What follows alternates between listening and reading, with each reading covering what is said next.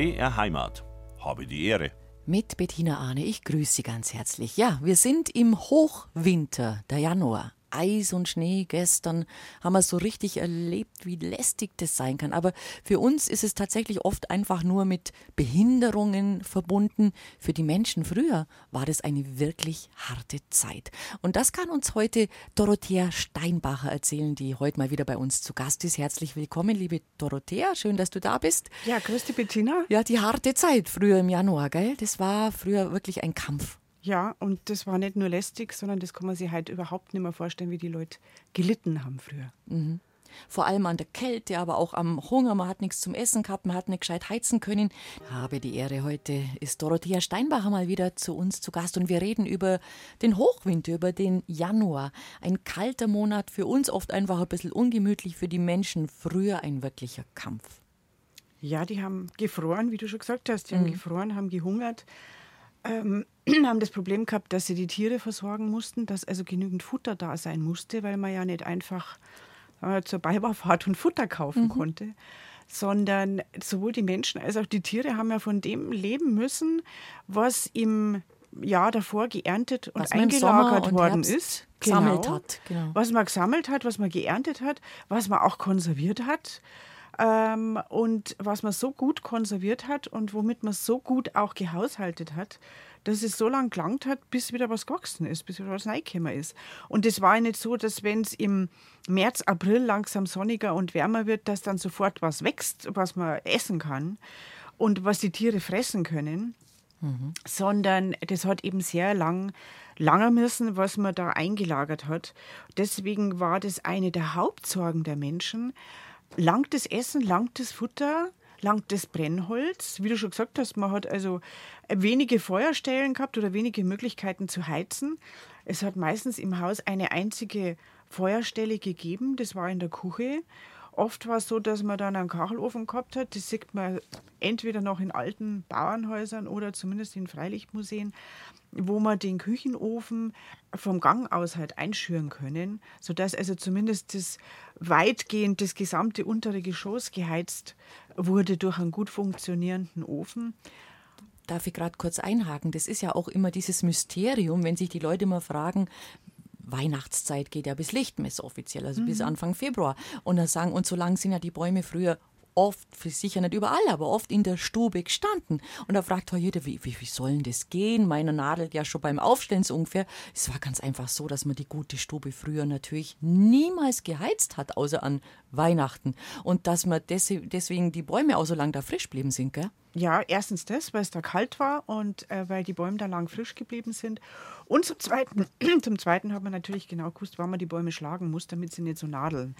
Also ich habe, glaube ich, sogar schon mal erzählt von einem alten Bauern, den ich kenne bei uns unten, mhm. der genau gesagt hat, ich glaube drei Tage vor dem letzten Vollmond vor Weihnachten äh, muss man die Bäume schlagen und dann fallen die Nadeln nicht ab. So ist es. Und ja. der wollte das testen, ob das funktioniert.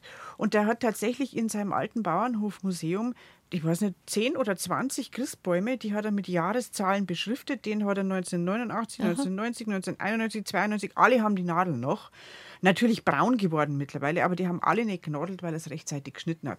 Also äh, das nur nebenbei. Also beim Heizen sind wir aber. Jetzt wir waren beim Heizen und man hat also wirklich mhm. die Küche heizen können, weil man natürlich auf diesem Ofen auch gekocht hat. Also diese sogenannten Sparherde, diese späteren Küchenherde, die großen, weißen meistens mit Früh Dill und so. Die ja, meine Oma hat auch noch einen gehabt und ja. da war dann immer, weißt du, die, als Kind hat uns das ja auch fasziniert, dieser, dieser, dieses Wasser, das Wassergrantel, das da dran war, ja. Toll. Genau, da hat man immer was Wasser gehabt. Wasser gehabt. Also äh, zusätzlich sind auf diesen Öfen, ja. die natürlich von in der Früh weg eingeheizt waren, meistens noch mit einem dicken äh, Stock irgendwie über Nacht, ist die Glut drin geblieben, sodass man in der Früh noch ein paar Hetzel draufgelegt hat. Da ist immer äh, ein Wassertopf auch draufgestanden, dass man immer heißes Wasser gehabt hat, aber nebenbei eben das Wasserkrantel, also das Wasserschiff. Wer es nicht kennt, das war einfach äh, auf der rechten Seite an den, also zumindest die, die, die, die Herde, die ich kenne, auf der rechten Seite an den Ofen quasi angebaut. So eine Vertiefung, wo so gefühlt fünf bis zehn Liter Wasser reinpassen. Ähm, und das ist einfach mitgeheizt worden durch diese Feuerstelle im, äh, im Herd. Und so haben wir immer ein warmes oder ein heißes Wasser ja, sogar Meine Oma hat selbstverständlich da drüber hängend war die Schöpfkelle. Genau. Und die war immer da drüber und da hat man dann genommen, entweder weil man selber gerade braucht hat oder man wollte was spülen. Man hat immer das Wasser gehabt. Man hat immer das Wasser gehabt und da gab's, also gibt es auch viele Legenden, haben sich dann gebildet um das sogenannte Granda-Wasser. Äh, Also ich habe schon oft irgendwie gelesen, so hausmittelmäßig, wenn man verkeilt ist, wenn man was verschluckt hat, wenn man einen Schluck aufhat, wenn man, ich weiß nicht was, sollte man Granda-Wasser trinken. Wahrscheinlich geht es einfach um ein heißes, ein warmes, ein abgekochtes Wasser. Aber wie gesagt, das war die zentrale äh, Wärmequelle im ganzen Haus. Was nicht geheizt war, das waren die Kammern da drüber, wo die Leute geschlafen haben. Äh, und Kammern hat es früh gegeben, in großen Bauernhöfen dann sogar noch ein weiteres Stockwerk drauf. Und in den Kammern hat die Bauersfamilie geschlafen, haben teilweise in großen Bauernhöfen auch die äh, Dienstboten geschlafen, die Knechte und Mägde. Die haben es aber am schlechtesten gehabt. Die haben teilweise auch, gibt es viele Belege, äh, dass die unterm Dach geschlafen haben und zwar unter dem nicht isolierten Dach. Wo es also dann Berichte gibt von, von äh, Bauernhöfen, wo es viele Knechte und Mägde gegeben hat und die haben alle miteinander auf dem Dachboden geschlafen, auf irgendwelchen Strohlagern, wirklich unter die Schindel. Also da war nichts isoliert. Und eine hat dann geschrieben, und wenn der Wind recht gegangen ist und wenn es geschnimmt hat und geregnet hat, dann hat sich die Schindel ein bisschen verrutscht und dann hat es auf ihr Bett tröpfelt. Und wenn man sich das vorstellt, bei diesen minus 12, 13, 14 Grad, die wir jetzt teilweise so haben, dann haben die so bitter gefroren. Und die hatten ja keine schönen, warmen Daunenbetten und ja, Unterbetten und ja. was wir alles haben. Was gehabt haben, waren Wärmflaschen. Äh, und zwar nicht diese Gummiwärmflaschen, die wir heutzutage so haben, sondern die haben entweder Steine heiß gemacht, also Steine äh, auf den Ofen oder in den Ofen gelegt und diese heißen Steine dann in irgendeinen Wollstoff eingewickelt, damit man sie Sich nicht, nicht verbrennt, verbrennt. dran. Ja, Aber ja. natürlich haben, hat man sie trotzdem, war es trotzdem gefährlich, man sie oft verbrannt dran. Und dann gab es noch diese Wärmflaschen, die wir vielleicht noch von der Oma oder Uroma oder was kennen, die so oval, aber Ja. flach oval. Flach oval und mit oben drauf- oben genau, drauf der Knopf, der oben die Ja. Öffnung äh, zum, zum Auf- und Zumacher, die die waren waren- oft aus Kupfer. Ja, die, genau, die waren, wollte ich sagen, waren Die Metall, waren gell? rötlich, die waren aus Kupfer, äh, weil Kupfer die Wärme am besten leitet. Und wer sich Kupfer, ist ja teuer, nicht leisten hat können, der hat dann aus Zink, also Zink-Wärmflaschen gehabt. Aber das war natürlich Metall und man konnte sich vorstellen, wie brühheiß das war. Und da gibt es im Museum teilweise noch erhalten gehäkelte Überzüge mit Spitzal rundherum, die man äh, da rundherum gewickelt hat damit sie keiner verbrennt. Also das war eine sehr mühsame Angelegenheit, sich da tagsüber und auch nachts warm zu halten. Äh, mit großen Gefahren verbunden. Äh, Ich glaube ganz ehrlich, dass die vielleicht in der Früh gar nicht so ungern aufgestanden sind, um wieder zu arbeiten, weil es bei der Arbeit ist ihnen warm geworden. weil es da warm geworden ist. Und das, also Oh man je. weiß von früh Ja. Kinder auch, die verzeihen, sie haben immer mit Strumpfhosen und Mhm. warme Pullover geschlafen. Und in der Früh ist dann die Duckert, also die warme Bettdecke, eingefroren gewesen. Und wenn sie aufgestanden sind, ist der Atem kondensiert. Äh, Und die Eisblumen sind am Fenster gewachsen, äh, gewachsen, weil man hat ja nur einfach verglaste Fenster gehabt. Man hat ja keine Thermoisolier oder sonst was Fenster gehabt. Vielleicht hat man Doppelfenster gehabt, wo man dann im Winter von außen äh, zweites Kastenfenster dagegen geklemmt hat. Und dazwischen hat sich natürlich die Luft gesammelt und die Luft hat isoliert gegen die Kälte von draußen. Aber trotzdem hat es dann entweder zur Haustierneizung oder zum Dachboden einerzogen. Also das war eine fürchterliche Kälte. Glück haben die gehabt, die teilweise in, äh, in Schlafstätten überm Stall geschlafen haben. ja, weil da war es warm. Da war es warm. Wärmer. Da war die Decke Ja. natürlich ein bisschen durchlässig. Das war auch keine äh, groß isolierte Betondecke, sondern das waren dann oft nur irgendwelche Balken oder, oder Holzladen. Und da ist natürlich die Wärme vom Stall durchgekommen. Und das waren also die begehrtesten Schlafplätze Mhm. oft, abgesehen von äh, der Kuchikammer sozusagen, weil die Kammern, die Kammern über den Erdgeschosszimmern sozusagen, die haben ja die Namen von den Erdgeschosszimmern drunter gehabt. Mhm. Die Kuchelkammer war über die der Kammer über der Kuche war ja. die Kuchekammer. Ja. Da war es noch ein bisschen warm, weil dort die Wärme vom Ofen durchgegangen ist. Und die Kammer über der Stumm war die Stummkammer und über dem Stibi, also über einer kleinen Stumm, war die Stibikammer und über der Speis war die Speiskammer. Also dieser heutige Ausdruck, ich äh, habe meinen Vorrat in der Speisekammer, das ist eigentlich widersinnig, weil die Speiskammer war früher das Kammerl über der Speis, also über dem Raum, wo man die Vorräte bewahrt hat. Und äh, je nachdem, wo die Kammer dann war, war es halt warm. Mhm. Aber ähm, dann gibt es welche, die verzeihen, wenn es dann in der frühen Stallganger sind, dann haben sie sich, also das ist jetzt vielleicht ein bisschen unappetitlich, aber dann haben sie sich mit den nackten Füßen in die frische Kuh äh, Scheiße reingestellt. In der Kuhfladen. Das haben In unsere Allgäuer Hüterbuben immer gemacht. Wenn die auf der die Hüterbuben, die, die droben waren, und da ist ja oft kalt auch Eisig auf der Alp oben, eisig kalt, Und da schneit es ja bis in der aufgewärmt, Juni genau. rein. Die sind mit, das war ganz normal sozusagen, die sind mit der Füß in die Absolut, Kuhfladen reingestanden. nackten Füßen, genau. Oder haben sich unter die Kuh, die gerade Wasser gelassen hat, drunter gestellt, weil das so schön warm war, um da die eisigen Füße aufzutauen oder die eisigen Hände aufzutauen.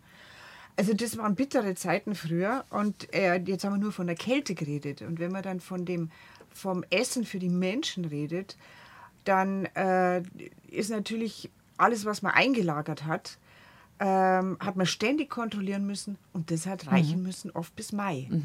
Übers Essen unterhalten wir uns gleich. Eine Frage noch zum Heizen. Ähm, an sich war ja das Holz mehr oder weniger vor der Tür, der Wald, aber da hat sich halt nicht, den, der hat einem halt können müssen. Oder warum war das so ein Problem mit, mit dem Holz für einen Ofen? Ja, es hat nicht jeder einen Wald gehabt. Hat nicht jeder einen gehabt und Also einfach rausgehen und halt sammeln konnte man halt, ne? Ja, selbst das durfte man nicht. Also da Selbst das musste man, also man man darf nicht einfach alles, was im Wald so rumliegt, äh, ich meine, heutzutage interessiert sich kein Mensch mehr dafür, aber oder wenige, aber eigentlich darf man nicht einfach in irgendeinen Wald gehen und sammeln, was da am Boden liegt. Ich glaube, es gibt mittlerweile solche rechtlichen Bestimmungen, so für einen Eigenbedarf, da wir Für einen Eigenbedarf ein paar, darf paar man. Ästlein Mhm. mitnehmen oder so. Ja. Aber früher war das wirklich streng reglementiert. Da mussten die Leute fragen, ob sie in diesem Wald sammeln dürfen, ähm, weil der Wald entweder den Adligen gehört hat oder dem Klerus, irgendwelchen Klöstern gehört hat oder Bauern gehört hat, die halt einen Wald dabei gehabt haben. Aber Taglöhner oder kleine Handwerker, die haben keinen Wald gehabt und die mussten irgendwie an das Holz kommen. Und dann, wenn sie äh, Holz entweder gesammelt haben oder Holz gekauft haben, erworben haben, womöglich gegen ein, im Tausch gegen eine Leistung, äh, dann musste das ordentlich gestapelt werden, damit es getrocknet ist. Und dann hat es ja auch nichts genützt, wenn man, wenn man nur Hartholz hat zum Beispiel. Also wenn man zwar sehr heizkräftiges Hartholz hat, Buche oder so, äh, man braucht ja auch was zum Anheizen. Also man musste immer verschiedene Sorten von Holz aufstapeln. Kleines Holz, ich kann mich erinnern, so in meiner Kindheit und Jugend waren so all die Bayerinnen immer hinterm Haus gestanden und die Oma tut Wiedhacker, hat sie immer geheißen. Wied, das waren äh, eigentlich dünne Zweigerl Ja. von Fichten, die, oder Dachsenhacker, Wied, also eigentlich hat es immer Wied geheißen. Und f- von dem Wied haben sie dann ein Wied, ähm, Wiedbauschen oder Wiedbüschel gemacht. Da haben sie ein paar solche trockenen Zweigel zusammenbunden und das dann aufgestapelt und das war zum Anheizen gedacht. Und dann hat man ein bisschen Chlorholz gemacht, da hat man Fichten hergenommen, weil die am besten schnell brennt. Zwar keinen hohen, wahnsinnigen Brennwert hat, aber die brennt schnell an und macht ein schönes Feuer. Und dann immer größere Scheitel, immer dickere Scheitel. Und so, also da hat man schon was verstehen müssen vom Eiharzen. Da kann man nicht einfach so wie jetzt Na, Kaminanzünder, absolut, ja. Kaminanzünder im Baumarkt erwerben und irgendein Holz und dann wird es schon. Ähm, also das war eine Wissenschaft für sich. Das musste trocken gelagert werden, das musste zugänglich gelagert werden, sodass das dann auch nicht eingeschnitten ist, wenn ich dann mitten im Winter ein Holz brauche. Ähm, und dann waren die Öfen so konstruiert, dass man immer natürlich die Asche raustragen musste. Die Aschen haben es dann teilweise, weil du gerade vorher vom Glatteis gesprochen hast, einfach gestreut, vors gell? Haus Mhm. gestreut, weil die äh, natürlich schön äh, das Eis auftaut bzw. begehbar macht. Das wird man halt auch nicht unbedingt machen, weil wenn die Asche nicht so taufrü, also nicht so sauber ist, also wenn man da unter Umständen irgendwelche bedruckten äh, Zeitungen ver verbrannt hat oder so, dann sollte die nicht ins Grundwasser kommen. Aber, also wie gesagt, das war ein Kreislauf. Die haben die Asche nicht in die Aschentonne, sondern die Asche wurde gestreut gegen das Glatteis oder sie kam teilweise auf den Kompost oder man hat es um die Baum rumgestrahlt, weil diese natürlich auch ein bisschen eine Düngefunktion hat. Ähm, und man hat die Asche gebraucht zum Waschen. Also ich weiß nur von Leuten, die mir erzählt haben, äh, dass sie gerade in der schlechten Zeit und im Krieg kein Waschpulver, keine Waschmittel gehabt haben und da ist mit Aschelauge gewaschen worden. Also da wurde die Asche dann ausgekocht und abgesiebt, damit keine schwarzen Rußstücke drin sind, weil sonst war die Wäsche eher dreckiger statt sauberer waren. Und so, also das war eine eigentlich hervorragende Kreislaufwirtschaft, aber zu Lasten vor allem der Frauen, die diese Arbeit gemacht haben. Natürlich, die Männer sind ins Holz gegangen und alles. Aber einhorzen, nachhorzen, für die Küche, für den Herd sorgen, fürs Essen sorgen. Das war ganz klar Waschen, mhm. das war Frauensache. Und das war hart. Also besonders zum Waschen noch kurz im Winter hat mir auch mh, früher mal eine Frau erzählt, das war eine Freundin meiner Mutter, die haben ganz nah an einem Fluss gewohnt, also quasi zehn Meter zum Fluss. Und, äh, und die hat in die 60er Jahre noch keine Waschmaschine gehabt. Und hat dann erzählt, sie hat von den zwei dicht aufeinander äh, geborenen Kindern die Stoffwindeln immer auskochen müssen. Und dann hat sie die auskocht und wenn es dann so kalt war und der Fluss war am Rand schon gefroren, dann hat es zum Spülen, ist halt immer von, von der Wäsche, ja, ist, ja, äh, hat die Wäsche ausgetragen äh, zum Fluss, zum Spülen und dann hat sie sie erst am Rand immer so ein Loch ins Eis hacken müssen, damit sie ihr Wäsche spülen kann. Und dann hat sie gesagt, teilweise ist dann wirklich Rehrad am, sie hat gesagt, Rehrad bin ich am Fluss gesetzt, mhm. weil die Finger so weh haben. Äh, und wenn man sich das vorstellt, also zwei Babys daheim, mhm. minus 10 Grad draußen und die Kochwäsche, die man gerade noch ausgekocht hat, mit der Gesnaus im, in, im eiskalten Fluss spülen. Unvorstellbar. Also das war so hart, dass wenn wir jetzt ein bisschen jammern, äh, weil es kalt ist oder weil der Zug spät kommt oder weil es ein bisschen rutschig ist, dann sind es eigentlich kleine Sorgen im Vergleich zu dem, mhm. was die Leute früher gehabt haben. Wir haben uns gerade darüber unterhalten, wie sehr die Menschen im Winter früher wirklich mit der Kälte zu kämpfen hatten, wie sehr sie auch leiden mussten beim Wäschewaschen oder ähm, die Mägde und Knechte in den völlig natürlich unisolierten Kammern oben direkt unterm Dach, wo es reingeschneit hat und man hat in der Früh die steif gefrorene Decke von sich gezogen und, und die Atemluft ist kondensiert. Also das war schon wirklich eine brutal harte Zeit. Und natürlich das Essen war im Winter halt auch knapp, weil man hat ja nur das gehabt, was man über den Sommer irgendwie eingelagert hat, oder? Was man über den Sommer eingelagert hat und was sich auch gehalten hat. Und deswegen war es ganz wichtig, dass die Hausfrau, die Bäuerin, die ja verantwortlich war für diese Vorratshaltung, was zumindest das Essen für die Menschen anging, ähm, dass die sehr gut in Konservierungstechniken ähm, die beherrschte und dass sie sparsam gewirtschaftet hat. Also dass immer geschaut hat, dass nicht zu viel hernimmt. Ja. Verantwortlich fürs Räuchern und fürs Selchen zum Beispiel, das waren eher die Männer. Ach. Also die haben Wurst gemacht, wenn dann vor Weihnachten oder wenn im Herbst halt äh, eine Sau geschlacht worden ist oder überhaupt geschlacht worden ist, dann haben die Wurst gemacht, dann haben die die Speckseiten in den Kamin gehängt, da haben sie extra einen Selchkamin gehabt oder eine Selchkammer. Äh, das kenne ich noch von einem Bauernhof in Österreich, den ich kenne. Da haben sie immer noch eine Selchkammer. Das ist ein ganz bestimmter Zug, wo man ja. weiß, dass man unten nur äh, bestimmtes Holz einheizen darf, da darf man keine Zeitung und nichts einschmeißen oder so, weil nur dieser Buchenholzrauch an diese äh, Speckseiten ran Also dieses, dieser Begriff, den man oftmals auch liest, über Buchenholz geräuchert, das hat schon seine äh, Bewandtnis. Das ja. hat schon seine Bewandtnis, genau. Ja. Und da darf man also nichts anderes verbrennen. Man kann also nicht die Speckseiten einfach in irgendeinen Kamin hängen und da ist Mögliche mhm. dann verbrennen. Das war die Selchkammer, aber die war tatsächlich äh, in einem Kaminzug drin. Die hat man von oben hat man Dill aufmachen können und da hat man dann diese Speckseiten oder die Würste reingehängt und wieder zugemacht und unten ist halt dann äh, das Holz verbrannt worden, entweder je nachdem Buchenholz oder Erle oder was auch immer man da verwendet hat teilweise. Ähm, auf jeden Fall getrennt von dem normalen Ofen. Und dann hat man im besten Fall eben Speck gehabt, man hat äh, Wammerl gehabt, man hat geräucherte Würst gehabt, aber die sind natürlich nicht jeden Tag zum Frühstück gegessen worden normalerweise, sondern äh, die sind halt sparsam, vielleicht äh, ein paar, paar Seiten ins Kraut eine oder so. Ins Kraut einmal ein bisschen äh, Oder was, ein bisschen was mitkocht Zum worden. Geschmack ja. auch. Mhm. Je nachdem, wie reich die auch waren. Also Großbauern haben natürlich da eher wüssten können mit den Vorräten. Dann hat es halt eingelegtes Kraut, heutzutage da haben wir so ein fermentiertes Gemüse gegeben. Fermentieren ist ja gerade wieder in aller Munde. Alle fermentieren sie wie die Wilden. Ähm, und zwar einerseits, weil es eine faszinierende Möglichkeit ist, äh, Gemüse vor allem haltbar zu machen. Wir alle kennen ein Sauerkraut, also auch wer nicht weiß, was jetzt fermentiertes Gemüse ist, Das Sauerkraut, das ist eine Milchsäuregärung, das ist eine Fermentierung mit Genau. natürlichen Milchsäurebakterien, die auf dem Kraut drauf sind, wird einfach gesalzen und schön zusammendruckt im Krautfassel? Früher Ja, genau gestampft mit der Fiers. gestampft Mhm. oder gescheit eingedruckt und dann noch beschwert, damit da keine Luft hinkommt. Das kann nämlich dann schimmeln. Also wer anfängt mit Fermentieren, der macht dann oft äh, ganz enttäuschende Erfahrungen, dass es schimmelt, dass es gammelt. Also es ist viel fermentiert worden. Man hat auch Bohnen und, und, und, und Rana und alles Mögliche fermentiert, aber wichtig war vor allem das Krautfass. In, in sehr vielen Gegenden hat es sehr viel Kraut gegeben. Dann ist eingeweckt worden ähm, in, in Wegglasel, Gemüse, Obst ist eingeweckt worden in, in großen Mengen.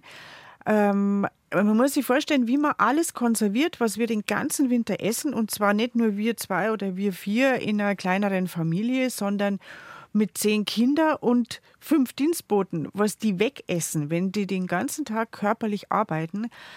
Ähm, da wird sehr viel gegessen und da muss ich sehr gut alles bevorraten. Eier hat man in Kalk eingelegt. Also wir haben ja schon mal drüber geredet, über die Augusteier oder die 30. Eier im Frauendreißiger, die hat man eingeheucht.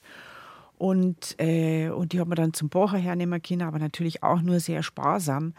Butter hat man ausgelassen, wenn der Butter reichlich vorhanden war, also wenn die Kühe genügend fette Milch gegeben hat, dann hat man genügend Butter machen können. Das war aber nur in der Saison, wo es natürlich auch fettes Gras gegeben hat. Und, äh, und da hat man den Rahm abgeschöpft und hat dann Butter gemacht und diesen Butter hat man dann zu Butterschmalz ausgelassen, ja. Mhm. weil das länger gehalten hat. Und wer Butter, also richtige Butter oder einen richtigen Butter konservieren wollte, da habe ich in unserem, äh, deswegen habe ich mich nämlich damit beschäftigt, in unserem aktuellen altbayerischen Festtags- und Brauchtumskalender 2024 habe ich mal nachgeschaut und zitiert aus einem Kochbuch, was um 1900 entstanden ist. Und da heißt Butter muss man gegen die Luft schützen, damit sie nicht ranzig wird. Man drückt sie in eine Schale und bedeckt sie mit einem Leinwandfleck, den man immer in scharfes Salzwasser tauchen muss. Wird die Butter einmal ranzig, legt man sie über Nacht in Wasser, in welchem man Soda aufgelöst hat. Also, wenn man sich vorstellt, wie man sich da um den Butter schon mal gekümmert hat, ja, dann Rum, also gelbe Rüben, Steckrüben, Petersilienwurzeln, die hat man in einen nassen Sand eingelegt Im Keller. im Keller. Hat man natürlich auch kontrollieren müssen, ob es nicht doch äh, zu feucht oder zu trocken ist. Also entweder es vertrocknet oder es verschimmelt. Das kenne ich auch noch von meiner Kindheit. Haben wir gehabt im Keller. Und ich habe es Mhm. jetzt probiert mit Zuckerhut, weil ich habe so viel Zuckerhut im Herbst noch im Garten gehabt, also diesen äh, Mhm. bitteren Salat. Und den habe ich dann mit der Wurzel ausgerissen, habe ihn auch in feuchten Sand eingeschlagen und da hat sich der erstaunlich lang gehalten. Aber oh, das mache ich halt für wenige Menschen. Ja. Und wenn ich mir immer vorstelle, so viele Menschen muss man, die kann man nicht mit Salat und mit Rum nur irgendwie Mhm. zufrieden kriegen.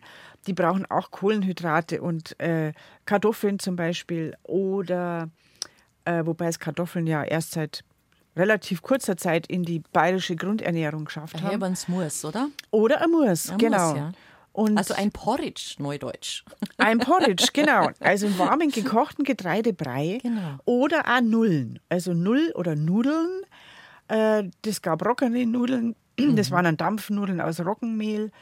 Weiße Nudeln hat es selten gegeben. Dampfnudeln aus einem richtig wertvollen weißen Weizenmehl hat man eher selten gemacht. Also Roggenmehl war eigentlich das tägliche Brotmehl und das Nudelmehl, was man jeden Tag verwendet hat. Da gab es dann die vielen Schmalzgebäcke, die es zu allen möglichen Gelegenheiten gegeben hat. Und es war nicht etwa so, dass man im Winter da weniger kochen hat müssen, weil weniger Leute da waren. Ähm, weil man in der Saison, im Sommer zum Beispiel, hat man ja Taglöhner und Erntehelfer auch versorgt. Aber im Winter, da waren die Störhandwerker teilweise am Hof. In großen Höfen waren das wirklich äh, Störhandwerker, die länger am Hof auch übernachtet haben. Also zum Beispiel eine Norderin, eine Näherin, die dann äh, Kleidung hergestellt hat, was die Bäuerin nicht selber hat machen können. Man hat ja auch viel selber gemacht. Oder äh, Pfannenflicker, Durchziehende, Kesselflicker, Messerschleifer. Messerschleifer. Äh, dann, Vielleicht auch Zimmerer, also die Leute, die im, am Holz repariert haben. die am Holz repariert Ja. haben, die Besenbinder teilweise, die sie dann am Dänen angesiedelt haben und Besen gebunden haben. Dann gab es, was für uns ganz exotisch klingt, ein Kleesamenreiber. Äh, Das waren auch durchziehende äh, Leute, die wenig Geld hatten und Arbeit gesucht haben und die dann aus den Hülsen von, vom Klee die Samen rausgerissen haben, also von den Leguminosen, die haben ja solche Schoten. Äh, der Kleesamenreiber, genau. Und, Was hat man äh, gemacht mit dem Kleesamen? Äh, angebaut für Grünfutter. Mhm. Ja, ja, genau. Mhm. Und ähm, die mussten auch alle verköstigt werden. Und da hat die Franziska Hager zum Beispiel geschrieben, das ist diese Chiemgauer Volkskundlerin, mhm. die ich schon öfter zitiert hat, die hat geschrieben, der Horn bei ihr war es so, bei schwerer Arbeit gab es für diese Störgeher zur Morgenmahlzeit einen fetten Schmarrn. Dienstag und Mittwoch bekamen die Störhandwerker eine Butternudel mit nach Hause, wenn sie auf Nacht mhm. heimgegangen sind. Ähm, das schreibt sie eben in ihrem Buch Das alte Dorf. Und das hat natürlich die Bäuerin alles erst einmal machen müssen und herstellen müssen. Und Mehl und Getreide hat es also nicht einfach in der Speis gelagert, sondern und auch nicht irgendwo im Haus am Dachboden oder so, sondern da hat man meistens einen Drahtkasten gehabt. Oder man hat im Dachboden eine extra eine Drahtkammer gehabt die man absperren hat können und die absolut mäusesicher war. Das war ja so wichtig, Mensch. Ja. Das war nämlich das Wichtigste, ah, ja. weil natürlich die vor. Mäuse im Haus ja. waren. Weil wenn man sich anschaut, wie mhm. diese Tennen früher konstruiert waren, da, da sind ja Mäuse und auch größere Tiere Deswegen hat man ja auch wirklich Katzen gehabt. Genau. Waren, die waren ja schon wirklich, also die hatten einen Job, ne? Die hatten einen Job, die hatten eine Aufgabe, da gab es auch keine Breckis oder was, Na, sondern nix. die sollten sich ihr Fressen selber suchen und das waren die Mäuse und das Ungeziefer, was sich über die Vorräte herzumachen äh, drohte. Mhm. Und deswegen war also der Drahtkasten oft eben so ein ganz massiver, aus Holzbalken gebauter Kasten, der oft außerhalb des Hauses auch gestanden ist der musste absolut mäusesicher sein, ohne irgendein Schlupfloch. Und da, wenn man dann in Freilichtmuseen teilweise, kann man es nur sehen, mhm. diese Drahtkästen, die haben dann eingebaut solche hölzernen Truhen oder hölzernen Abteilungen für die verschiedenen Getreidesorten. Ähm, und da lagerte halt dann der Weizen und der Roggen und die Gersten und der Hobern und äh, teilweise auch das Mehl, was man dann vom Müller geholt hat. Da hat man dann das eigene Getreide, hat man nach dem Austreschen zum Müller getragen und hat dann das Mehl wieder heimgetragen. Und das musste natürlich auch sicher gelagert werden, damit keine Mehlwürmer äh, Würmer reinkommen. Und der Russ, der Brotruss, das war so ein Käfer, so ein mhm. Mehlkäfer, damit die nicht reinkommen. Im Übrigen hat man früher unbedingt jedes Mehl sieben müssen. Das steht ja oft nur in alten Kochbüchern. Mehl unbedingt sieben. Also heutzutage machen kannst das nicht mehr. machen oder nicht. Kannst ja, machen so. oder nicht, ja. aber du musst nicht fürchten, dass da viele Ungeziefer raussiebst. Es sei denn, du hast das irgendwie falsch mhm. gelagert gehabt oder so. Deswegen musste das Mehl früher unbedingt gesiebt werden. Erstens, um eventuelle Kleireste rauszusieben und zweitens, um diese ganzen Ungeziefer. Also das war, wenn man sich das alles vor Augen hält, eine unglaubliche Mühe von früh bis spät immer das Feuer zu unterhalten, alle Leute zu verköstigen, zu schauen, dass kein Ungeziefer, keine Mäuse oder sonst welche Langfinger über das Getreide und die, und die Vorräte äh, herfallen. Und dann musste natürlich auch das alles mühsam gekocht werden. Ähm, mhm. Und die Dienstboten mussten kontrolliert werden, damit zum Beispiel der Rosknecht nicht zu tief in den Habersack hineingreift, um sein Pferd zu füttern, weil ja alles noch eine ganze Weile hat reichen müssen. Mhm. Und trotzdem sind bestimmt auch viele krank geworden, obwohl es ähm, ja vielleicht, ich sage mal, verweichlicht waren die ja nicht. Also da gab es ja äh, keine Zivilisationskrankheiten wie bei uns heutzutage, sondern die hatten wahrscheinlich alle ein relativ robustes Immunsystem, weil viel Bewegung, viel frische Luft, karge Kost, das ist ja alles, was eigentlich ein Körper mag, sozusagen. Die ganze moderne Fastenlehre und diese Sachen stützen sich ja auf genau diesen Themen und sagen Bewegung, lieber ein bisschen zu wenig essen, viel draußen unterwegs sein, das war ja alles gegeben. Aber trotzdem sind sie natürlich krank geworden, das ein ums andere Mal. Was hat man denn dann gemacht? Ja, weil die, die überlebt haben, also die mit der robusten Gesundheit, das waren halt die, die überlebt mhm. haben. Also ich meine, es sind teilweise ja ein Drittel bis, bis äh, mehr Kinder gestorben vor dem dritten Lebensjahr. Und dann sind die Leute halt auch reihenweise in allen Altersstufen gestorben an kleinsten Verletzungen, wo wir heute Penicillin einnehmen oder ein Antibiotikum einnehmen oder das einfach ordentlich desinfizieren. Jede Verletzung, also bei der harten Arbeit, die wir schon besprochen haben, jede Verletzung äh, kann sich entzünden und infizieren, in kürzester Zeit zur Blutvergiftung führen. Und unglaublich viele Leute sind früher an einer Sepsis gestorben, die heutzutage leicht zu verhindern äh, gewesen mhm. wäre. Ähm, Viele Leute sind an Krankheiten gestorben. Eine Oma von mir ist am Blinddarmdurchbruch gestorben mit gut 30 Jahren, der nicht erkannt worden ist. Die hat Bauchweh gehabt und ist zum Doktor gegangen und Bauchweh und Bauchweh und irgendwann war es zu spät. Ja. Also ähm, die hatten zwar eine robuste Gesundheit und waren sicher nicht verweichlicht, mhm. ähm, haben aber viel gefährlicher gelebt, weil Krankheiten halt einfach nicht behandelt wurden weil äh, Krankenhäuser oder eine adäquate medizinische Versorgung für die allerwenigsten Leute nur zur Verfügung standen, weil das bezahlt werden musste. Viele Leute sind dann, haben erst einmal versucht, das natürlich selber zu kurieren mit Hausmitteln. Deswegen haben wir eine so breite Palette von überlieferten Hausmitteln, weil sie halt einfach erst einmal versucht haben, das selber alles irgendwie zu kurieren. Wir werden hinterher noch über Lichtmess reden und ja. über äh, uns jetzt absurd erscheinende Dinge, die man mit Lichtmesskerzen und Lichtmesswachs und so weiter angestellt hat, in der Hoffnung, dass es irgendwie hilft. Weil, das ist der zweite Aspekt an diesen Hausmitteln, man hat halt dann auch auf himmlische Hilfe gehofft wenn halt der eigene Tee oder mhm. das Granta-Wasser oder die Ohrenkerzen oder was wir alles gehabt haben, nicht mehr geholfen haben, dann ähm, ist man zum Heiligen oder zur Heiligen seines Vertrauens gegangen und hat um himmlische Hilfe nachgesucht. Mhm.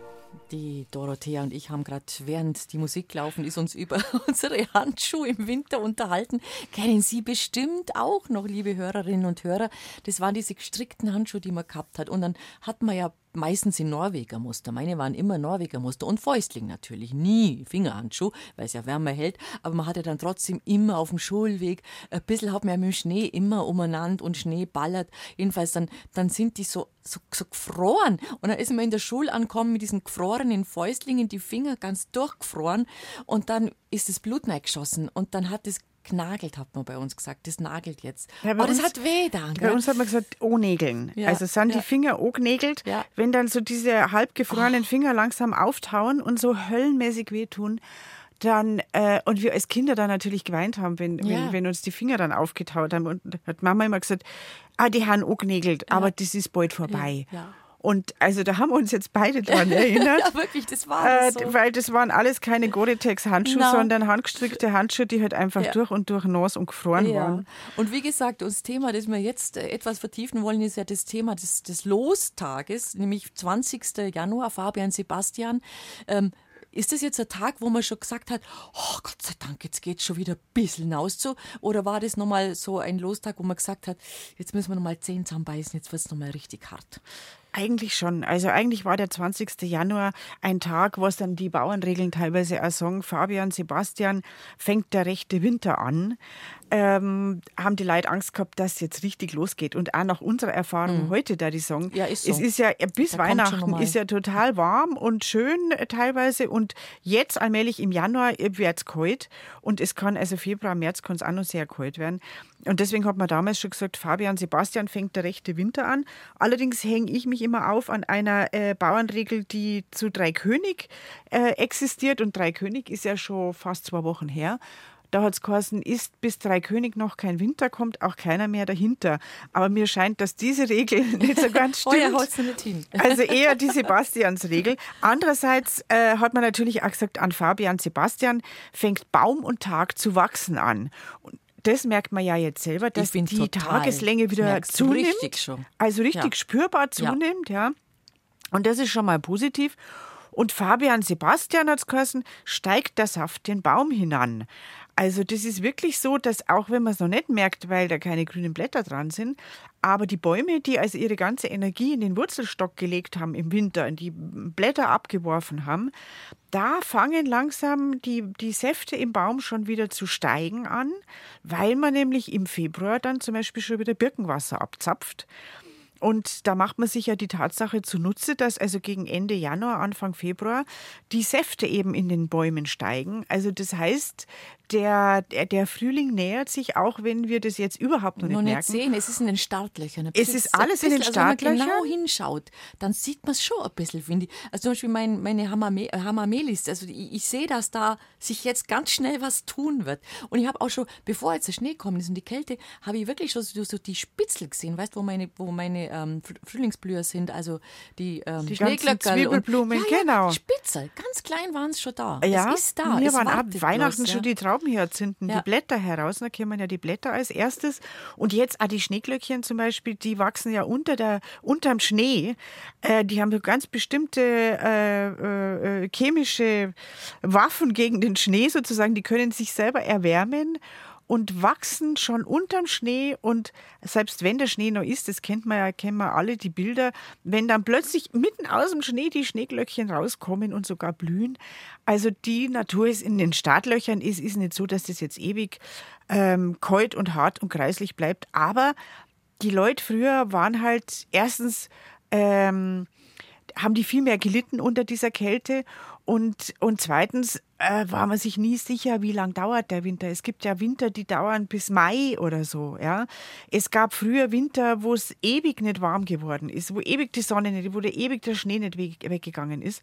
Und das war früher natürlich viel elementarer, solche, ähm, solche Wetterkapriolen und so lang andauernde Kälte und, und, und lang liegender Schnee als heute. Und deswegen, wie du schon gesagt hast, hat man sich an diesen Bauernregeln wirklich äh, auch viele Hoffnungen verknüpft damit. Und so ist dieses Fabian und Sebastian am 20. Januar eben eine, ein ganz wichtiger Wetterlostag. Also auch wenn der Fabian zumindest an sich jetzt kein so wahnsinnig wichtiger Heiliger ist, das war ein sehr früher Papst, der hieß damals noch Bischof von Rom im äh, dritten Jahrhundert. Äh, der Sebastian dagegen ist natürlich ein enorm wichtiger Heiliger. Ja, der war in meiner Pfarrkirche, in meiner Heimatpfarrkirche, da stand der rechts am Altar. Da stand der rechts am Altar, wahrscheinlich sehr einprägsam, Mhm. Sehr man nie vergessen, Nein, das Bild, nein. wo man die ganze Messe hindurch einen jungen Pfeil durchbohrten genau. Mann, der irgendwo an einen Baum gebunden war, meistens Mhm. äh, anschauen konnte. Und der Sebastian ist erstens ein wichtiger Heiliger, obwohl mittlerweile viele Historiker sagen, der hat wahrscheinlich nie existiert. In seiner Lebensgeschichte haben sich viele Märtyrerlegenden vermischt. Ähm, aber es wurden auf wundersame Weise schon sehr früh Reliquien von ihm aufgefunden, wem auch immer die zuzuordnen sind. Man hat gesagt, dass, äh, die waren vom heiligen Sebastian. Ähm, und diese Reliquien sind zum Teil äh, eben auch über die Alpen gekommen. Mm, Und eine der wichtigsten Reliquien, angeblichen Reliquien des heiligen Sebastian, liegt in Ebersberg.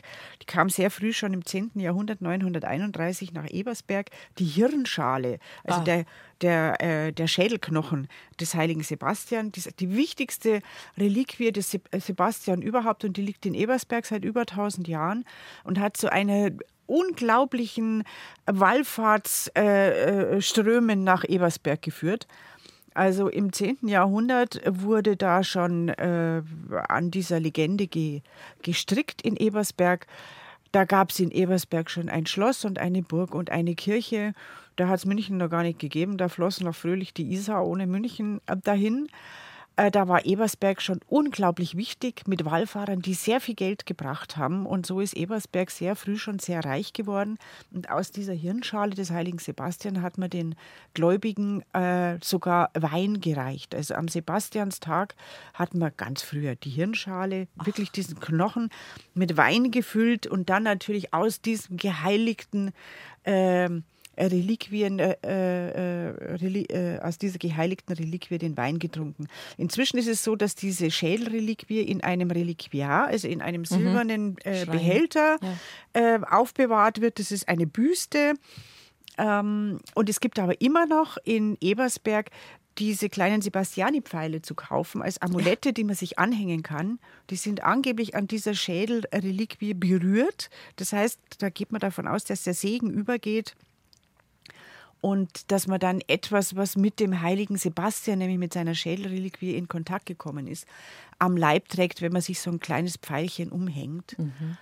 Ähm, und man findet den Sebastian in sehr vielen Kirchen, Tatsächlich ja. nicht zuletzt deswegen, weil er der Seuchenheilige Ja. war früher, weil man eben diese Pfeil, also er ist ja mit Mhm. Pfeilen gemartert worden, äh, er, er wurde mit Pfeilen beschossen, weil er dem christlichen Glauben nicht abschwören wollte, so ist die Legende. Die Pfeile konnten ihm aber nichts anhaben. Er ist zwar wie tot umgefallen, ist aber dann wieder aufgestanden und wurde dann schließlich auf andere Weise zu Tode gebracht. Aber die Tatsache, dass er eben ähm, die Pfeile ihm nichts anhaben konnte, konnten, hat man in Verbindung gebracht mit den Pestpfeilen. Man hat ja gedacht, dass die Pest von Gott gesandt wird und dass Gott auch. als Mhm. Strafe Pfeile, Pestpfeile auf die Erde schießt und die Menschen, den Menschen da die Pest bringt und auch andere ansteckende Krankheiten. Äh, und so über diese Pfeile hat man den Sebastian dann als Pestheiligen verehrt und ihn sehr oft dargestellt in solchen Zeiten. Dann wissen wir das jetzt auch, warum er tatsächlich in so vielen Kirchen steht. 22. Januar, das ist der Tag des heiligen Vinzenz, Patron der Holzarbeiter, auch ein ganz wichtiger Heiliger in Bayern. Ja, Im ganzen alpenländischen Raum. Ja, man so. genau, besonders da, wo es Holz gibt, Wo es Holz wollte ich gibt gerade halt, sagen, ja. wo es Holz gibt, genau. Also der wird gerade bei uns im südlichen Chiemgau wird er sehr intensiv gefeiert. Da gibt es noch Vincenzi-Feier, Vincenzi-Mess, Vincenzi-Bälle. Ähm, der Vinzenz von Valencia oder auch von Saragossa hat am 22. Januar Namenstag.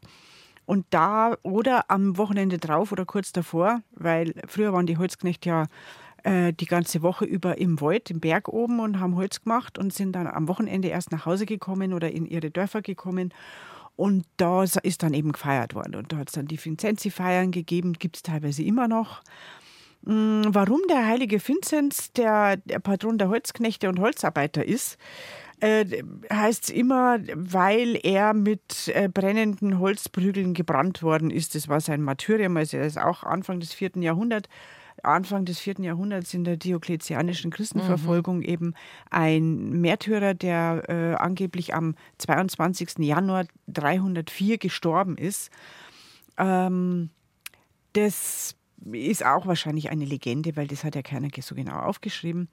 Aber angeblich ist er eben mit hölzernen Prügeln gebrannt worden. Und deshalb ist er der Patron der Holzarbeiter. Ich glaube das nicht so recht, weil viele dieser Märtyrer angeblich ja im Feuer gestorben sind. Und nicht jeder ist Patron der Holzarbeiter. Beim heiligen Vinzenz hat sicher dazu beigetragen, dass er genau am 22. Januar gefeiert wird. Und das sind die Wintermonate, wo eben die Holzknechte im Wald waren und wo die Holz gemacht haben. Und da haben sie sich natürlich dann einen Patron gesucht, Der passt hat. der gepasst hat, ähm, auch zeitlich. Ähm, weil äh, das natürlich eine enorm anstrengende und vor allem gefährliche Arbeit war.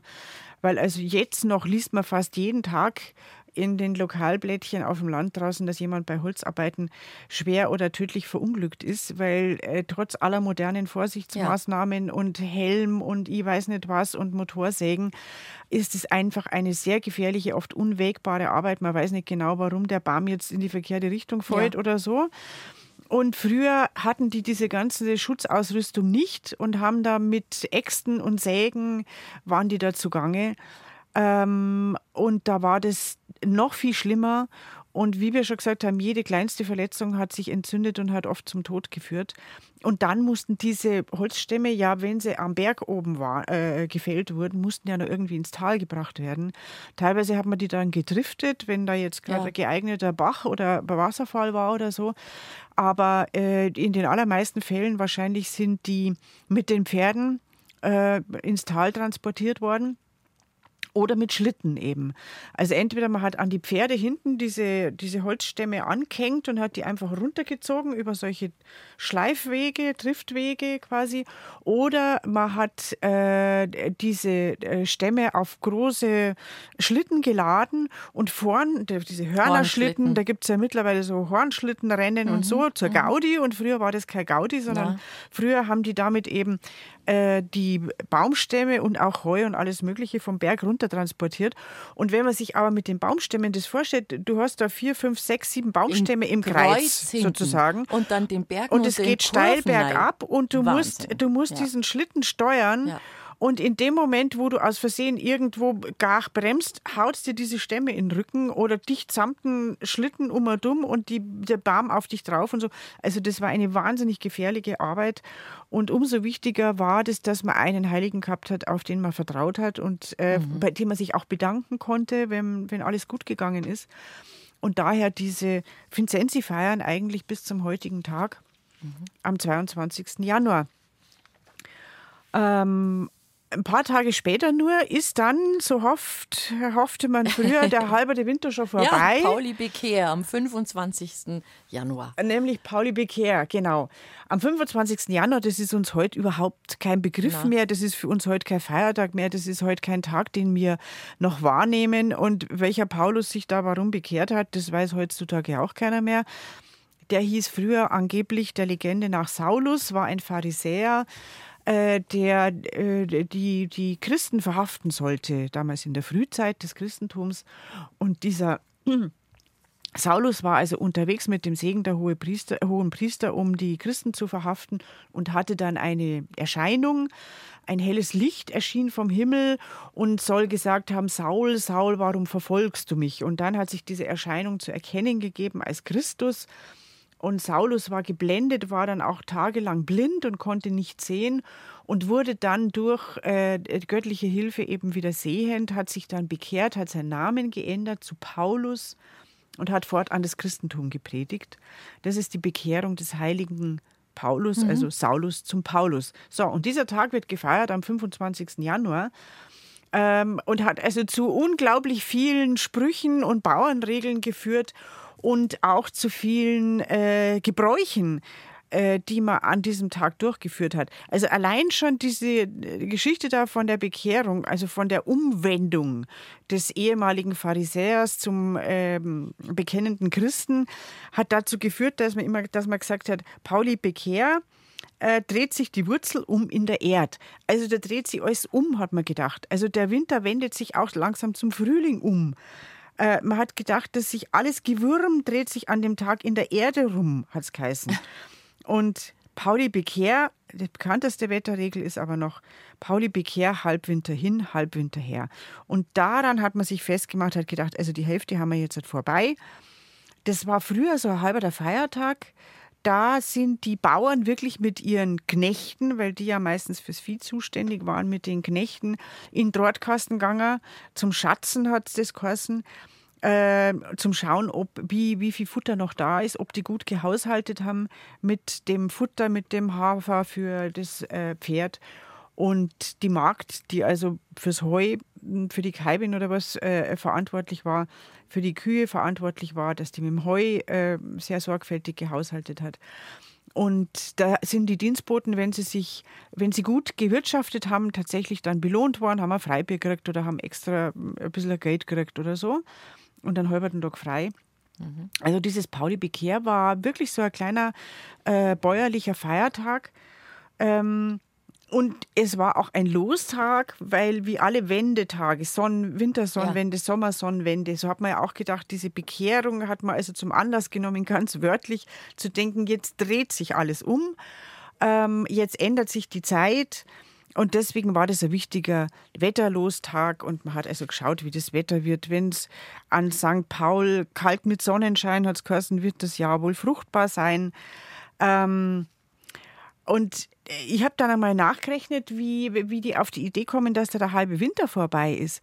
Ja. Und ähm, das Interessante ist, hm? dass wenn man das genaue Datum nimmt, diesen 25. Mhm. Januar, ähm, und geht zwei Monate nach vorn, dann kommt man auf den 25. November und das ist der Katreinstag. Und das heißt, der Katrein stellt den Tanz, den Tanz ein. ein ja. Also da hat äh, früher die, äh, die große vorweihnachtliche Fastenzeit begonnen. 25.11. Am 25.12. ist ja bekanntlich Christus mhm. geboren, ganz wichtiger Feiertag.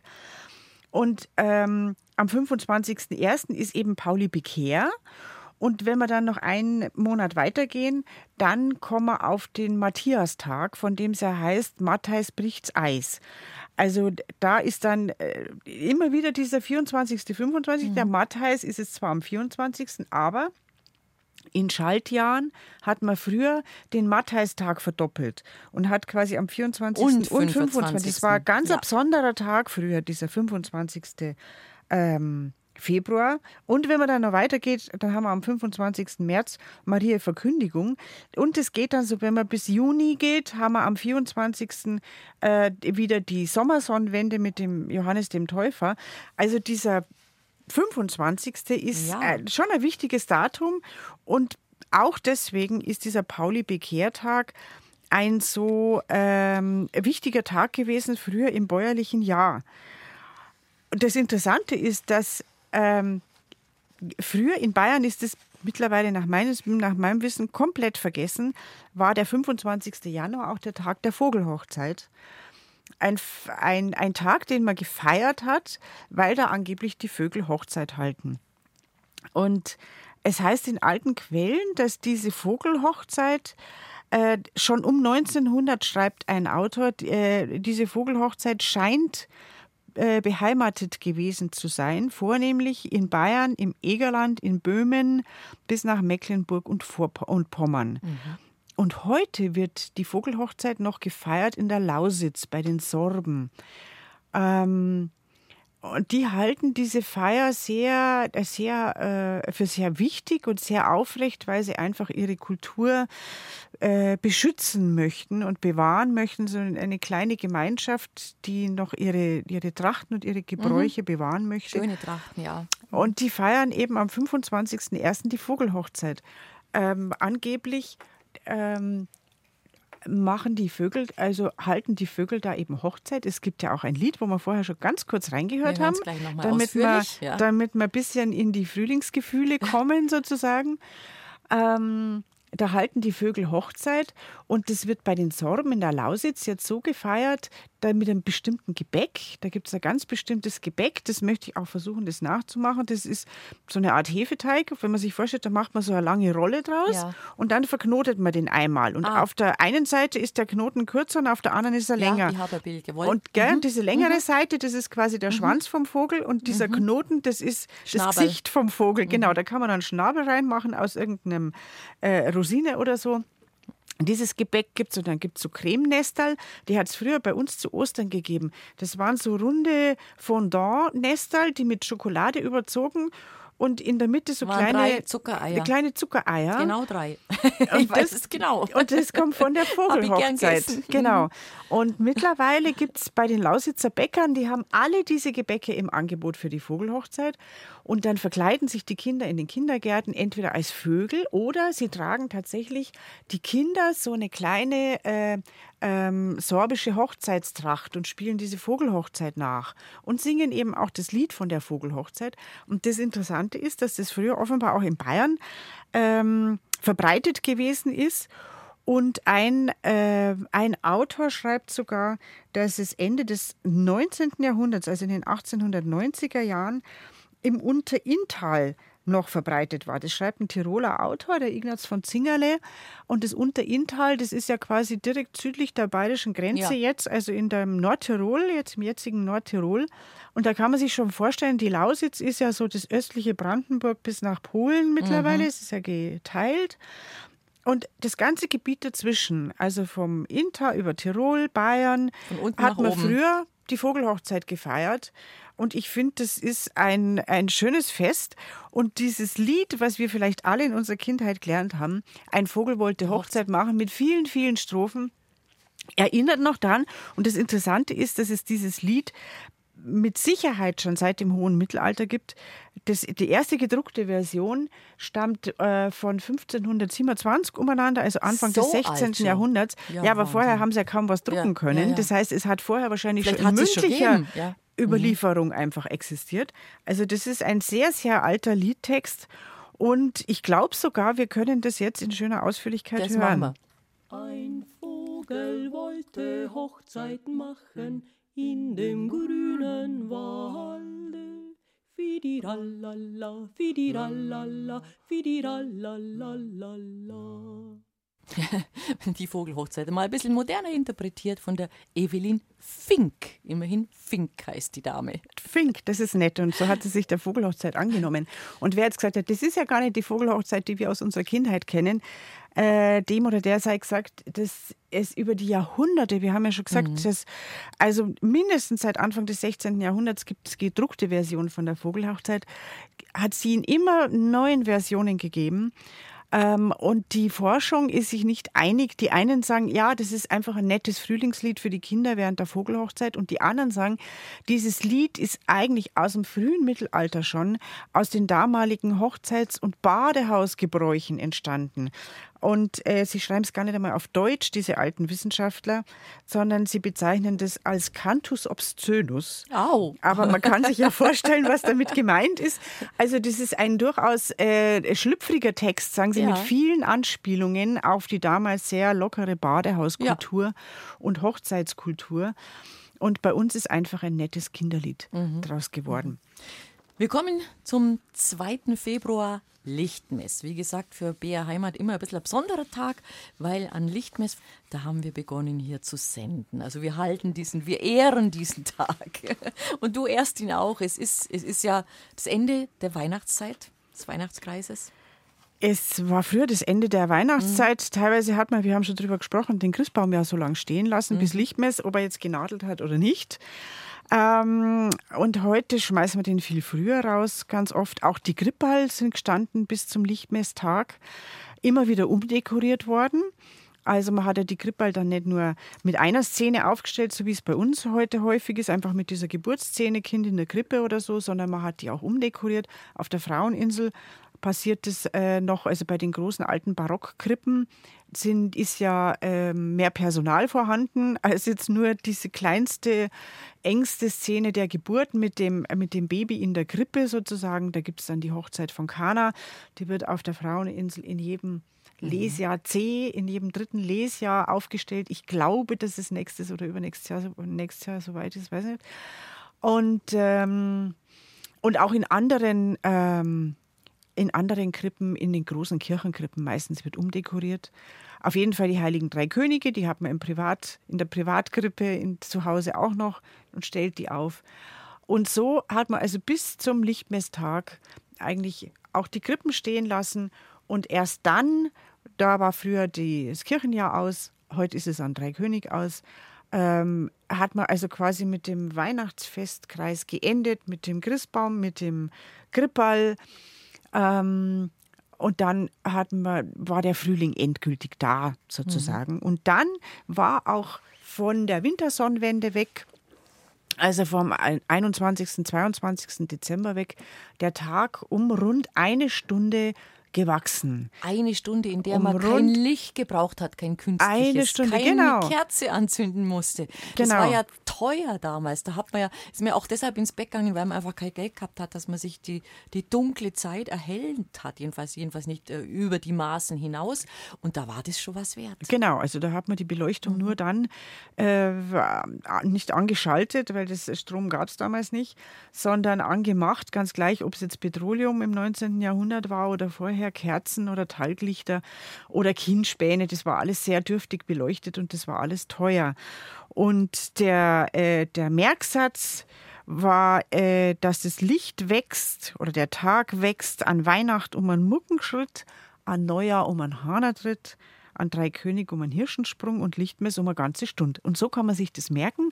Und so haben die Leute dann Hoffnung gehabt, dass immerhin Weihnachten schon um einen Muckenschritt länger wird. Also um, äh, um einen Augenblick sozusagen. Und dann ist Lichtmess äh, nicht nur deswegen außerordentlich wichtig, weil wir jetzt BR Heimat feiern, Natürlich. sondern Aber- schon in der Bibel Ja. stand, dass Maria Lichtmess wichtig ist. Nee, aber da heißt nicht Maria Lichtmess, sondern da ist es der Tag der Darstellung des Herrn oder der Tag von Maria Reinigung. Die Darstellung des Herrn im Tempel, weil äh, der neugeborene Christusknabe als Erstgeborener galt er äh, als Eigentum Gottes eigentlich und Ja. musste von den Eltern im Tempel präsentiert werden und durch eine Opfergabe ausgelöst werden. Und diese Opfergabe, das genau vorgeschrieben heißt in der Bibel, äh, kann bestehen aus einem Lamm. Ähm, und wer aber, je nach Übersetzung heißt es ganz nett, wer äh, de, äh, nicht die Möglichkeit hat, ein Lamm beizubringen, der kann auch zwei Täubchen bringen. Und auf den Darstellungen von Maria Lichtmess in den Fresken, in den Kirchen, wo auch immer, da sieht man ja immer, wie entweder der Josef mit den zwei Täubchen in der Hand dabei steht oder auch eine Magd, sieht man teilweise, die also einen Käfig mit zwei Tauben bringt. Und das ist für die Menschen früher, die da viel bibelfester waren als wir, ein Zeichen dafür, dass es eine arme Familie war. Richtig. Sonst hätten sie nämlich ja. ein Lamm geopfert. Genau. Ja, also allein die Tatsache, dass der Josef da so ein bisschen bescheiden meistens daneben steht und zwei so arme Täubchen in der Hand hat, mhm. die er da mitbringt. Die Maria ist die, die das Kind präsentiert im Tempel. Das ist meist eine schöne Tempelarchitektur dargestellt. Ähm, und der, äh, das Christuskind, das Baby wird dann auf dem Altar äh, hingestellt oder fest oder hingehalten. Und auf der anderen Seite des Altars steht der blinde Simeon, der greise Simeon, der also der Legende nach dieses Kind empfangen hat und obwohl er blind war, ausgerufen hat, ich habe das Licht der Welt gesehen. Ja. Und diese Bibelstelle nimmt man zum Anlass, um äh, die, um die Lichtmessbräuche, auch um die Lichtmessbräuche zu erklären. Dieser Ausspruch, ich habe das Licht der Welt gesehen. Also erstens, dass der blinde, greise Simeon in Christus eben das Licht der Welt, in dem Baby das Licht der Welt erkennt weist schon darauf hin, dass er seherische Gaben hat, dass an dem Christusbaby etwas ganz Besonderes sein muss. Und ganz konkret eben, dass man Lichter weihen lässt, nämlich dass man Kerzen ja. in die Kirche trägt zum Weihen. Ähm, und nachdem Kerzen, haben wir schon angedeutet, früher zur Beleuchtung ja essentiell waren, und teuer? Und teuer. Mhm. Und zwar also nicht nur jetzt in, in Privathaushalt, sondern auch in der Kirche sind die, der Kirchenbedarf, der Bedarf der Kirche an Kerzen fürs ganze Jahr, ist alles an Lichtmess geweiht worden. Und auch die Kerzen, die man äh, also im Haushalt gebraucht hat, ähm, hat man da weihen lassen. Wobei das ja, man hat ja nicht ununterbrochen mit Kerzen beleuchtet, sondern das waren teilweise besondere Kerzen, das waren Wachsstöcke, die man gebraucht hat, um im Gottesdienst sich, ähm, sich ein Licht zum Lesen im, im, im ähm, im Buch zu verschaffen. Äh, das waren dann die Pfenniglöchtel, haben wir schon mal drüber geredet, glaube ich. Das waren diese ganz dünnen, langen ja, Kerzen die dünnen, lange, für die ja. Kinder. Ja. Mm, die hat man dann zum Rosenkranzbetten teilweise festbappt, ganz einfach mit einem Tropfen Wachs hat man die festbappen ja. können. Und das waren Taufkerzen und Sterbekerzen und Hochzeitskerzen und besondere Kerzen, äh, die man alle da hat weihen lassen und ähm, die man dann heimgetragen hat und auch für Notfälle daheim gehabt hat, äh, weil man mit diesen Lichtmesskerzen dann alles Mögliche angestellt hat. Ich weiß, als ich, naja, jung war, das ist eine Weile her, war sie von einer Bayerin, von der alten Bayerin, die tatsächlich gesagt hat, sie hat, sie haben früher dieses äh, runtergetropfte Wachs von den Lichtmesskerzen, möglichst das rote Wachs, äh, haben sie in die Balken vom Stall geschmiert, damit es dem Viech gut geht. Also das kann man sich vorstellen. Einfach weiches Wachs, das ist ja sehr formbar und mhm. knetbar und wenn es dann fest ist, dann ist fest. Und das haben sie wirklich in die rauen Steuerbalken eingeschmiert, ähm, um das Vieh zu beschützen. Und es hieß auch, dass wenn man äh, wenn die Menschen äh, drei Tropfen Wachs von den Lichtmesskerzen auf Brot eingenommen, soll das ganze Jahr vor Krankheit schützen. Mhm. Oder man hat äh, Lichtmesswachs ähm, Kerzen runterbrennen lassen und hat dann die Dochtasche äh, noch selber eingenommen oder die Dochtasche dem Vieh auf Brot zu fressen gegeben. Man hat also jedes kleinste Restal, jetzt Überbleibsel von diesen gesegneten, geweihten Kerzen, ähm, hat man geglaubt, dass es mit Segen behaftet ist und dass es noch irgendwie gegen Krankheit helfen kann oder dass es präventiv schützen kann quasi. So hat man aus äh, so rote Wachsstöcke, das sind ja diese dünnen ja, die Schnüren, Schnüren, die genau, so wie so ein Wolldings so, aufgewickelt ja. sind. Mm, und die hat man ein bisschen weich gemacht und hat es dann vor allem der Wöchnerin oder den Schwangeren ums Handgelenk gebunden und hat da quasi so einen provisorischen Armreif gemacht, sollte die auch beschützen vor aller Unbill. Also mit rotem Wachs und gerade äh, äh, dem roten Wachs von Lichtmesskerzen, äh, das galt einfach als Böses abwehrend, wie die rote Farbe ja überhaupt Böses abwehrend ist und Dämonen abwehrend, apotropäisch wirkt. Und gerade diese geweihten Lichtmesskerzen, die hat man also innerlich und äußerlich. Hm als Medizin und Schutz verwendet. Dorothea, weißt du zufällig, wie, wie man das Rot da in die Kerze gebracht hat, ins Wachs? Das waren, äh, wenn man sich leisten hat können, Ja. natürliche, also äh, teure Farben. Also man hat jetzt nicht gerade Cochenil, was man zum Nee. Malen verwendet hat, sondern das waren teilweise Ziegelstaub, ja, also roter Ziegelstaub oder rote Erden, äh, die man da pulverisiert hat und in das Wachs hineingebracht hat. Jetzt sind es natürlich künstliche Farben. Ja, ja klar, aber damals. mhm. Aber damals äh, waren das einfach natürliche Farben und für einfache Kerzen, die billig waren, möglichst billige äh, Farben natürlich eben wie Erden, die vor der Haustür irgendwo vorgekommen sind, wo man rote Erden gehabt hat oder auch wo man rote Halbedelsteine oder rote Mineralien gehabt hat. Ähm, eisenhaltige Mineralien gehabt hat, die man einfach pulverisieren konnte und dann mit dem Wachs mischen konnte. Und äh, dann hat man eben dieses Rot erzeugt. Und äh, das Rot gilt eben als apotropäische Farbe seit vielen tausend Jahren, seit Anbeginn der Menschheit war wahrscheinlich. immer was Besonderes, glaube ich. Rote Farbe war ja immer was Besonderes. Rote denkt Farbe? Man, an, denkt man nur an, an, die, an die Königs- und Kaisermäntel aus Purpur. Also rot war immer ein, ein Signal, ist es eigentlich auch heute noch. Genau. Wenn du überlegst, eine Dame in einem roten Kleid, die fällt da sofort auf. Also rot ist schon was Besonderes als in der Farblehre, glaube ich. Ja, tatsächlich Rot, also auch, ja. Mhm. in der Farbforschung ist Rot eine Farbe, die aktiviert, die für Aktion steht und so. Und warum das als so böses abwehrend äh, gilt, das ist einerseits natürlich diese Aktivität und dieses, äh, dieses Feurige, was das Rote in sich hat. Aber das ist auch die Farbe des Blutes.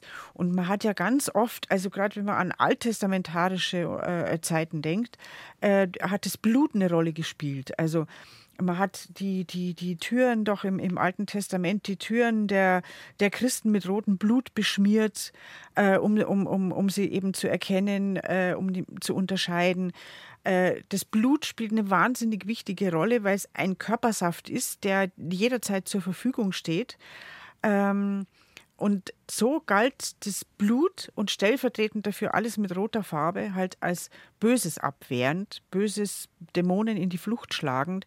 So sind zum Beispiel auch rote Korallen, waren also lang die Schmucksteine, die man getragen hat ähm, und die als apotropäisch und Böses abwehrend galten. Also Korallenschmuck war der Schmuck, der zur äh, Taufe und zur Firmung verschenkt worden ist. Ähm, also da könnte man lang Hm, über die Farben noch reden. Aber diese rote Farbe eben auch in den Lichtmesskerzen war sehr wichtig. Und diese roten Lichtmesskerzen sind dann zu allerlei ähm, Zauberei oder zu allerlei Mhm. abergläubischen Handlungen verwendet worden. Also diese Kerzenweihe an Lichtmess natürlich äh, ein herausragender Akt sozusagen. Und dann war natürlich Lichtmess ganz wichtig für das bäuerliche Jahr, weil da war der Dienstbotenwechsel. Da war der Dienstbotenwechsel, da konnten die Dienstboten äh, ihren Arbeitsplatz verlassen, wenn sie nicht mehr äh, Zufrieden waren, zufrieden waren oder auch wenn äh, der seltene Fall eingetreten ist, dass die mal geheiratet haben oder mh, halt aufgestiegen sind in der sozialen äh, Rangfolge oder auch wenn der Bauer sie loswerden wollte. Also nicht alle sind ja aus eigenem Antrieb gegangen, sondern wenn der Bauer nicht zufrieden war mit der Arbeitsleistung, äh, dann konnte der die auch entlassen. Und zum Beispiel an Pauli Bekehrt, das war ja ein Tag, wo wir schon gesagt haben, dass der Bauer kontrolliert hat, wie gut die gearbeitet haben und zum Beispiel mit dem Futter, mit den Vorräten gehaushaltet haben. Und da gibt es ja den überlieferten Spruch, wenn der Bauer dann gesagt hat, nein, das hast du nicht gut gemacht, wir zwei machen Lichtmessen. Au. Und wir zwei machen Ja. Lichtmessen, das heißt, du kannst an Lichtmess gehen.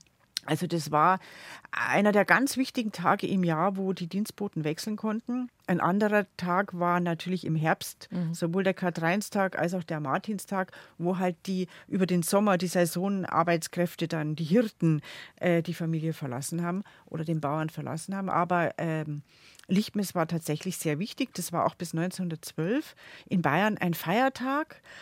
Und auch abgesehen davon haben die Dienstboten, ob sie jetzt gewechselt haben oder nicht, da ein paar Tage frei gehabt. Das war die Schlenkelweil. Und da kann man sich vorstellen, was die dann nach einem, das war quasi der einzige Urlaub oft. Ja. Also manche, die natürlich einen netten Bauern gehabt haben, die haben über Weihnachten ein paar Tage heimfahren dürfen zu ihrer Herkunftsfamilie oder an Ostern und zum Geburtstag und so weiter.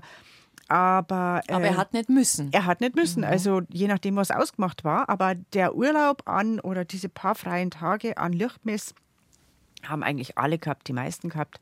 Und dann sind, haben sie entweder ihre Sachen gepackt und sind weitergezogen zur nächsten Arbeitsstelle, die sie vielleicht schon gehabt haben, oder sie sind auf die vielen Lichtmessmärkte gegangen, die sich natürlich da etabliert haben. Ähm, und, und was dann wie so ein Dienstbotenmarkt auch war und haben da ihre Arbeitskraft angeboten. Und da sind natürlich dann die Bauern hingekommen, haben neue Dienstboten gesucht. Äh, und da waren dann die, äh, die ehemaligen Ehehalten, also die Knechte und die Mägde und die neue Arbeit gesucht haben. Da waren aber auch die, die keine neue Arbeit gesucht haben, sondern einfach nur ihren Lohn ausbezahlt bekommen haben an Oh weh, Lichtmess. da ist vielleicht das ein oder andere Mal ziemlich, Und da ist ziemlich viel gleich wahrscheinlich ziemlich viel über die Alkohol, Theke und den Tisch gewandert. die Isar Oh. hinuntergeflossen. Ja. Ja. genau. Also da äh, ist wahrscheinlich Free Gate äh, verdorben Mhm. Ähm, und gleichzeitig waren da natürlich viele Kramerstände, viele mh, Schankwirtschaften, die da ihre Stände aufgestellt haben, äh, weil die da mal richtig äh, sich fallen lassen konnten, hätte man gesagt, die Sau rauslassen konnten.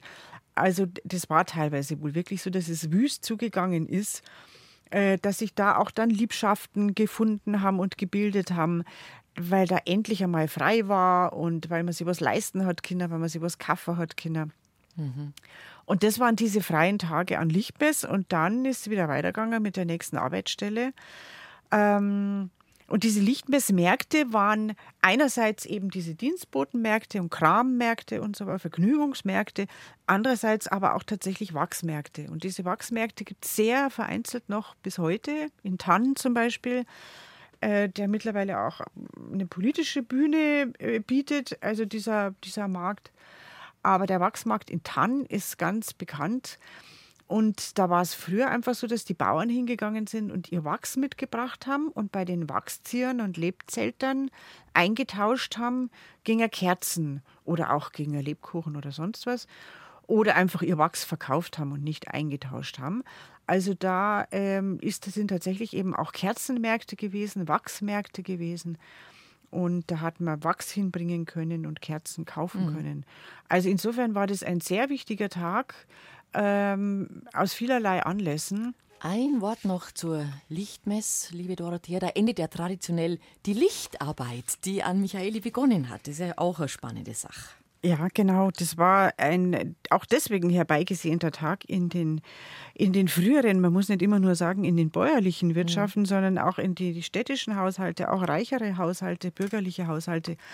Ähm, mussten sparen mit dem Licht und auch die hatten natürlich Petroleumlicht und so, aber das elektrische Licht kam erst, in Rosenheim war es ja der Katrein, heißt immer, in den 1930er Jahren hat der Katrein das elektrische nach Rosenheim gebracht. Das heißt, das ist jetzt nicht mal 100 Jahre her. Muss man sich mal vorstellen, gell? Genau, also unsere Vorfahren, unsere Großmütter, Väter und äh, davor, die haben alle mit Kerzen, Kindspänen und Petroleumlicht äh, alles beleuchtet, den ganzen Winter, also vier bis sechs Monate. Ähm, äh, abends und in der Dunkelheit mit, äh, mit diesen dürftigen und teuren Mitteln äh, ihre Arbeit und ihren ganzen Alltag beleuchtet und umso größer war die Erleichterung, wenn man dann gesagt hat, also an Lichtmess ist es soweit, ähm, dass der Tag wieder so lang ist, dass man eigentlich die ganze Arbeit bei Tageslicht erledigen kann. Und dann geht man halt, wenn es nicht mehr geht, geht man halt dann ins Bett. Also die meisten Leute werden dann auch nicht um halb acht oder acht schon ins Bett gegangen sein. Ähm, aber trotzdem hat man dann einfach die Hauptarbeit wirklich bei Tageslicht Ja, erledigen können. ja. Und auch noch bei sehr diffusem Licht. Und wenn sie in der Früh aufgestanden sind, in aller Herrgottsfrüh, dann sind sie in den Stall gegangen und da hat dann irgendein kleines Lichtel gelangt. Äh, weil man die Kirche hat man dann von selber gefunden zum Melchen, so ungefähr. Es kommen ein paar weitere wichtige Namenstage, auf die wir nur kurz eingehen wollen. Da hätten wir mal den heiligen Blasius, das war mein Kirchenpatron in meiner Heimatgemeinde. Das war der heilige Blasius, da ist man auch gegangen hat sich den Blasiussegen geholt. Am 3. Februar war Am das. 3. Die Februar. gekreuzten Kerzen vor dem Hals. Genau, Ja. Mhm. die dann immer in der Kälte in der Kirche so schön warm waren. Gell? Also ich war immer äh, zwischen begeistert oder zwischen Freude, dass das so schön warm war und der Angst, dass mir die Haare brennt mit den Kerzen da. Aber der Blasius ist tatsächlich, äh, hat direkt am, am, am Tag nach Lichtmess seinen Namenstag, also wieder ein, ein Kerzentag.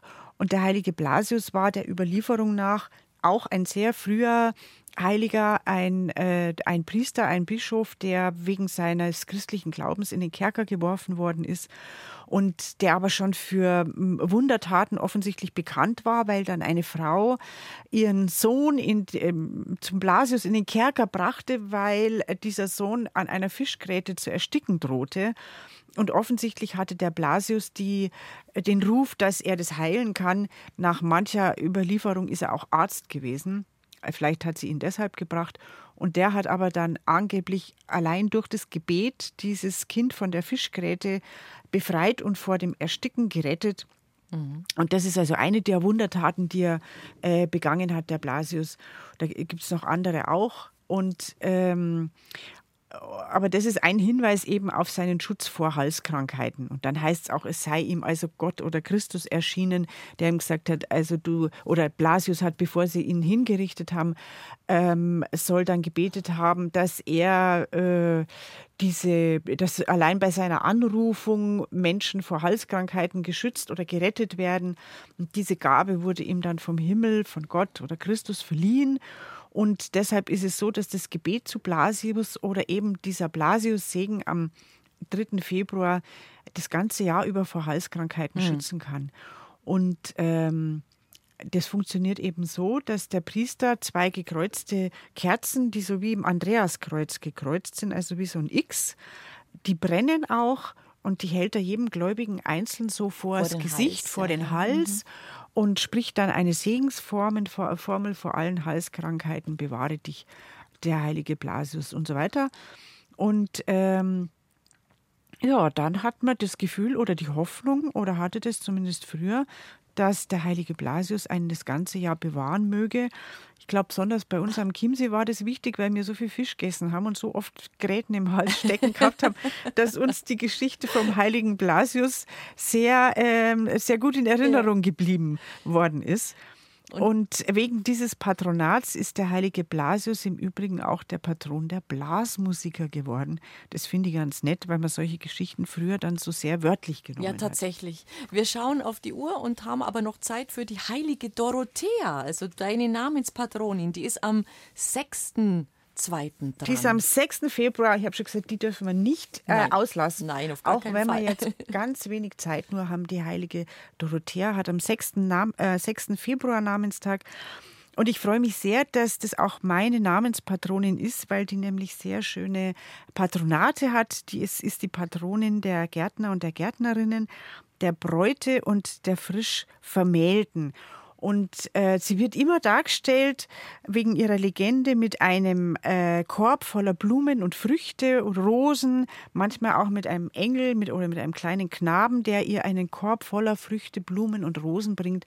Und der Legende nach ist die heilige Dorothea ja ähm, Anfang Februar eben hingerichtet worden, ihres Glaubens wegen. Und dann hat sie gesagt, das macht ihr jetzt gar nichts aus. Sie hat keine Angst vorm Tod, weil sie wird bald in das blühende Paradies ähm, ihres Bräutigams Christus eingehen und dann hat der Schreiber Theophilus äh, wie er genannt wurde, dann hat sie verspottet, hat gesagt, naja, der soll mir dann ein paar von dem Paradies so ein paar Blumen bringen.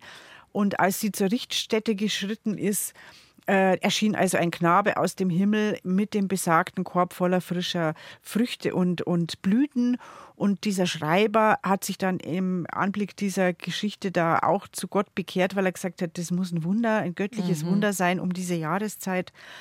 Und er heißt ja auch Theophilus, also der, ja, äh, der Gott, Gott, liebt. Theo ist da ja. drin, ja. Äh, genauso wie die Dorothea ein Geschenk Gottes ist. Ja. Und die hat, wie gesagt, am 6. Februar Namenstag und von hier gehen alle guten Namenstagswünsche an alle Dorotheas. Dorotheen. alle Dorotheen. Du kommst wieder zu uns am 14. Februar, das ist der Valentinstag. Das Ende vom Fasching, der Valentinstag und Beginn der Fastenzeit. Das werden dann deine Themen sein. Das werden meine Themen sein. Und Freuen ich freue mich, ja. Bis hierhin. Vielen Dank. Schön war es wieder mit dir. Auf Wiederhören. Und einen guten Namenstag wünsche ich jetzt schon. Ist Vielen ja Dank. Schon, der geht jetzt schnell da. Der ist schnell da, hoffentlich.